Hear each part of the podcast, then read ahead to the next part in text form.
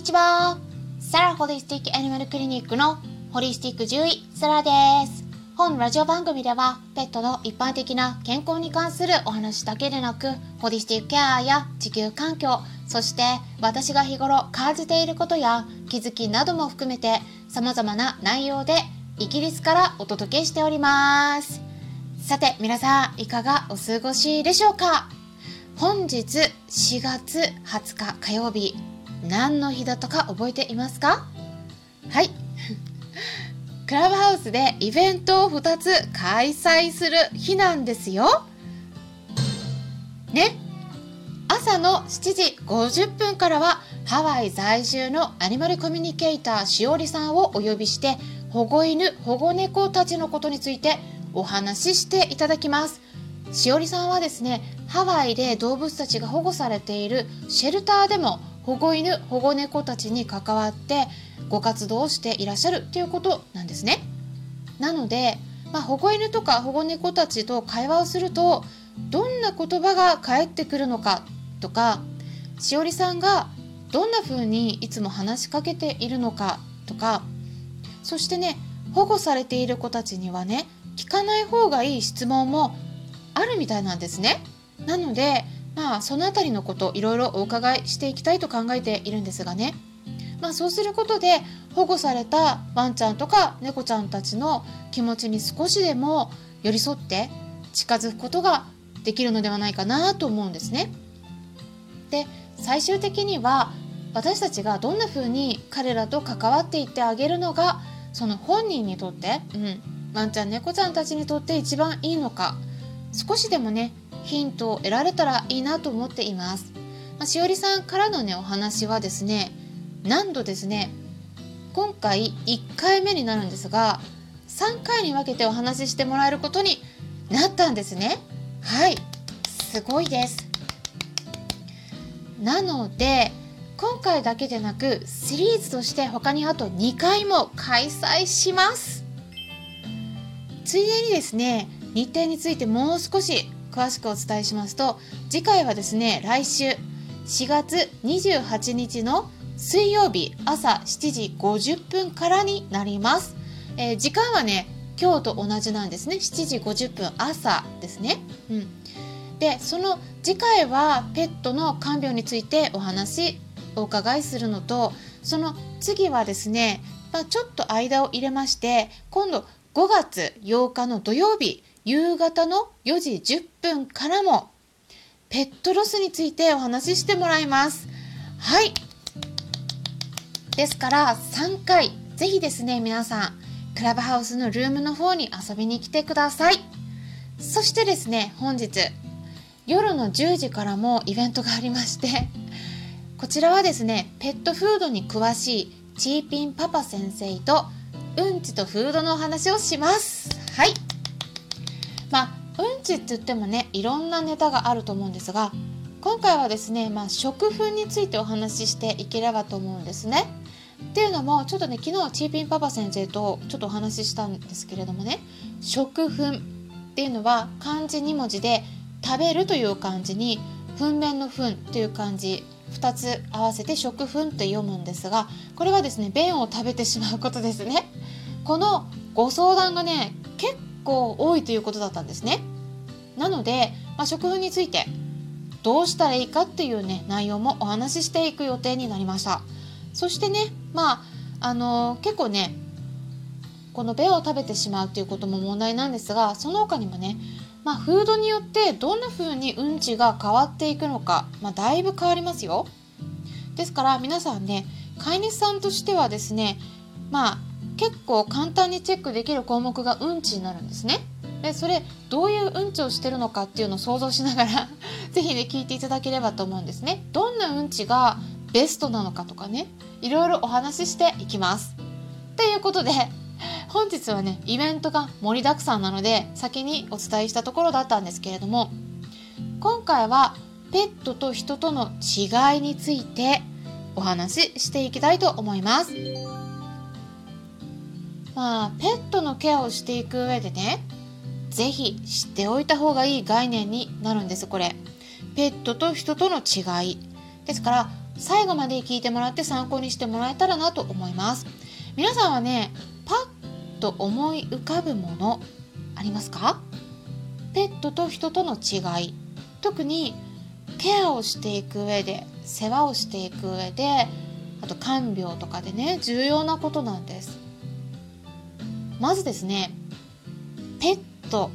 動物たちは言語を使うことができないんですね。ここがねすごく大きな違いになるんです。だからですね病気の発見が遅れることがすっごくすっごくすっごく多いです。本当に多いです。例えばですね具体的にお伝えしますと私たち人間だったら実際に嘔吐する前吐く前ですねの段階でまず最初にあーなんか気持ち悪いなっていう胃腸の不快感を感じることがあったりあとはなんかお腹にガスが溜まるみたいなゴロゴロ言うとか膨満感が出るとかあとはなんか胸焼けとも言われるようなこうみぞおちの辺りがなんかじりじり焼けるような痛みを感じることがあったりしてでそしてそれが続いてもっともっとひどくなってくるとそこで実際に吐くっていうような流れがありますね。まあ、症状にはですね段階があるんです最初は軽い症状が出てるんだけどそれが時間が経つにつれてどんどん悪化してレベルが上がっていってそしてひどい症状になって最終的に吐く。っていう感じですよね。だから突然吐くわけではないんですね。吐く前の段階で何かしらの軽い症状があるはずなんです。だから症状の軽い時に人間であればもう気持ち悪いっていうことができますよね。お子さんでもね気持ち悪いって言いますよね。まあ他にも車酔いとかでも気持ち悪いなって思った時に早めに誰かに伝えたら例えば途中で車を止めて休むとかガムを噛むとかなんか空気をね窓から窓を開けて空気外の空気をね吸うとかなんか何かしら対処できると思うんですけどワンちゃんとか猫ちゃんだったらどうですか？ね言葉にすることができないんですよね。ただ観察力のある飼い主さんもしくは何頭も今までに飼ってきた経験のある方だったらまあよだれが出始めたりね呼吸が荒くなったりするから早い段階で気づくことができます。でも初めてペットを飼ったばかりだったりすると分からずに症状もどんどんひどくなってそしてね実際に車の中で吐いてから初めて気づくっていうことがね起こったりします。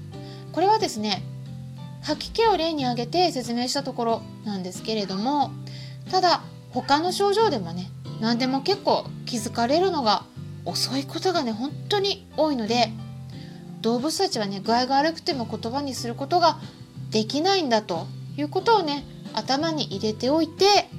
できるだけこまめに気づいてあげられるようにチェックしてみてください。すいません。今ねカンパネーラが外にいる猫たちがねちょっとね騒ぎ始めてるんですね。外の猫たちがなんかなんだろう発情かわからないんですけど なんか声を出しちゃってるんですよ外の猫ちゃんそれで、気になっちゃって今ねちょっとお外で何が始まってるのってすごい泣き始めちゃってるんですけどすいません。大丈夫かな？はい。外でなんか起きてるよ起きてるよってね私たちすごい伝えてきてくれるんだけどちょっと待ってね。はい。っていうことで。であの話を戻すんですけれどもね。